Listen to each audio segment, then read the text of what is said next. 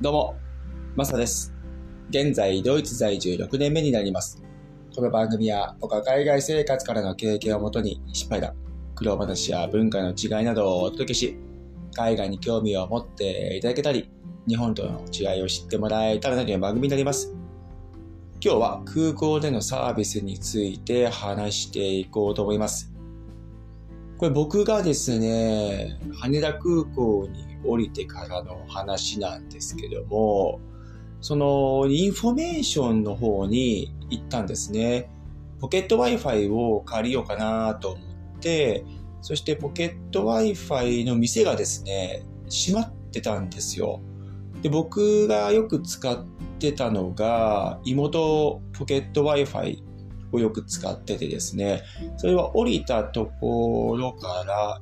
羽田の2階だったかな。はい、そこにですね、いつも行って借りてたんですけども、朝のですね、9時過ぎぐらいに無事入国できたんですけども、そこの時間帯って、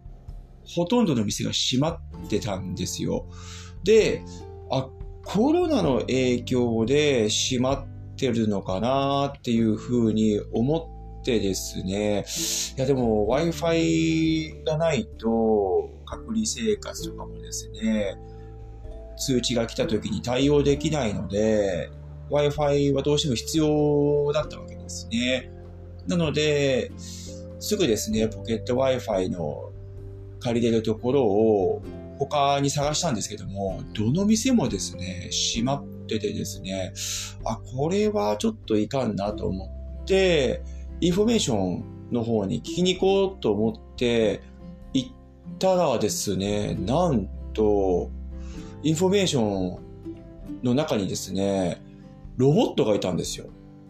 ロボットがいて、あれ？と思って、え、ロボットがまあ案内してくれるのかなっていうふうに言ってですね、何かこう、タッチパネルで案内、こういうのを質問がありますよ、みたいなのをやるのかなっていうふうに思っていくと、いや、なんかタブレットみたいなそういうスクリーンもないし、んーと思って、とにかくロボットの近くまで行ったんですよ。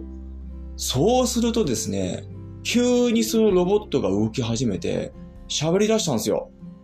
おそらくカメラでですね、遠隔上でスタッフの方が見、見、られていて、いやもうそれにちょっとびっくりしちゃいましてですね、あれ？あ、わかるんですね。僕がここにいるの？みたいな。ああ、そうなんですよ。みたいな 感じになってですね。とにかく最初ちょっとびっくりして、あたふただったんですよ。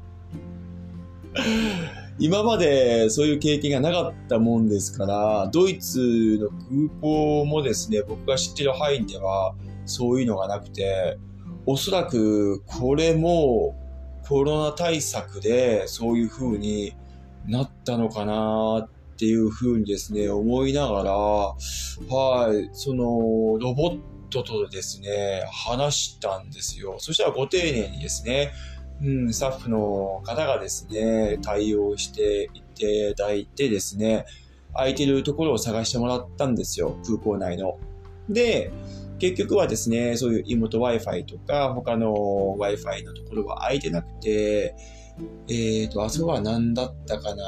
京急だったかな？京急の改札付近にですね、もう一店舗 Wi-Fi があってですね、グローバル Wi-Fi とかだったかな？はい。そこが空いてますよというところで行ったんですけども、いや、これがですね、ちゃんとロボットも動いて、あちらの方向になりますって、ロボットがですね、指さすんですよ。それもなんかね、すごいなっていう風に。おそらくスタッフさんがね、そういうロボットの操作もされていたとは思うんですけども、まあね、なんか新鮮でよかったですし、ロボット自体が可愛かったんですね。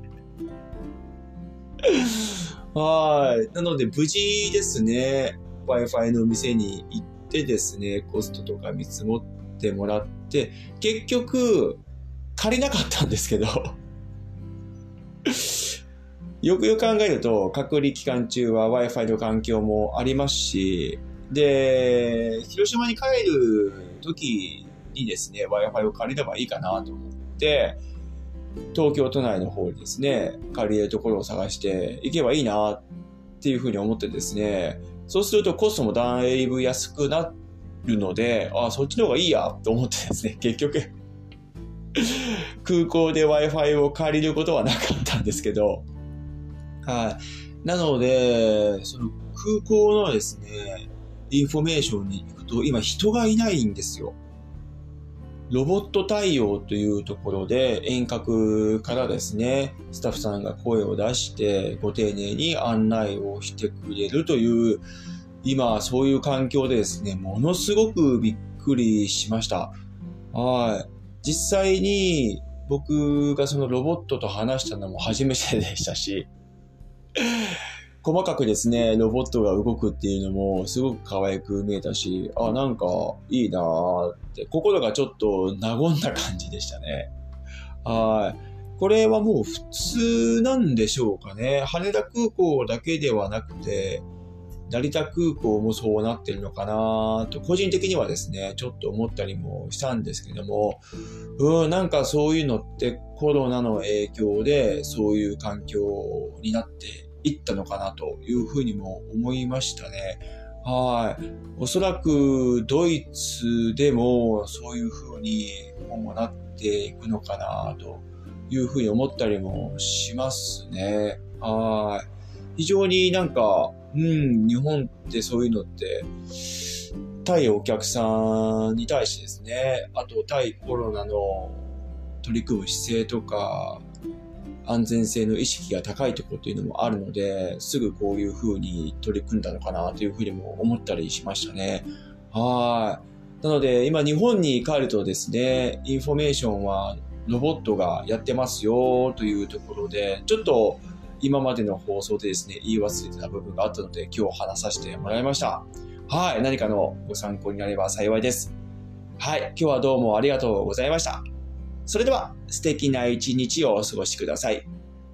ではまた次回の放送で。チャオ